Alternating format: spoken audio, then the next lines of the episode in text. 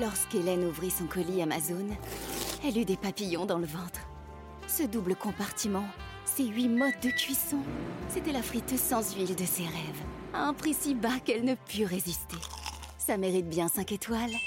Des super produits et des super prix, découvrez nos super offres dès maintenant sur Amazon.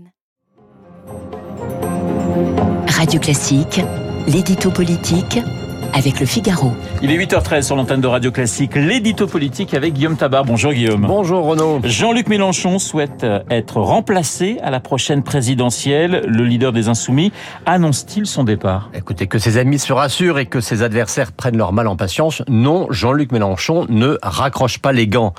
Euh, quand il dit dans un entretien au site reporter « Je ne suis pas candidat à la candidature permanente, je souhaite être remplacé », il semble d'abord dire « Je n'ai pas fait tout ça par envie, mais par devoir. Bon, il n'est pas le premier à dire ça, on n'est pas obligé de le croire plus que les autres. Ensuite, il fait passer pour un choix, ce qui est finalement assez naturel. Euh, Jean-Luc Mélenchon en est à trois candidatures, euh, deux fois pas loin des 20%, mais trois échecs et zéro qualification au second tour, contre deux par exemple pour Marine Le Pen. En 2027, il aura plus de 75 ans.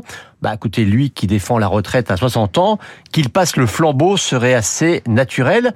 Mais Souvenez-vous, hein, il feignait déjà de se poser la question en 2022 et il y est quand même retourné. Alors au fond, Guillaume, est-ce que comme beaucoup, Mélenchon s'estime irremplaçable? Écoutez, je pense que c'est plus compliqué que ça et qu'il y a aussi de la sincérité euh, dans ce désir d'être remplacé par d'autres. Car en fait, le mélenchonisme, c'est deux réalités contradictoires. C'est d'abord une démarche personnalisée à l'extrême. Vous me direz que c'est le cas aussi du macronisme ou de l'eupénisme, mais là, euh, sans aller jusqu'à parler de culte du chef, disons qu'il y a dans son parti un côté garde prétorienne. Et pour le dire positivement, sans Mélenchon, LFI n'aurait pas existé et la gauche n'aurait pas aujourd'hui quelques 200 députés. Donc, personnalisation extrême, mais dans le même temps, il faut reconnaître à Jean-Luc Mélenchon d'avoir su promouvoir et faire élire une jeune génération.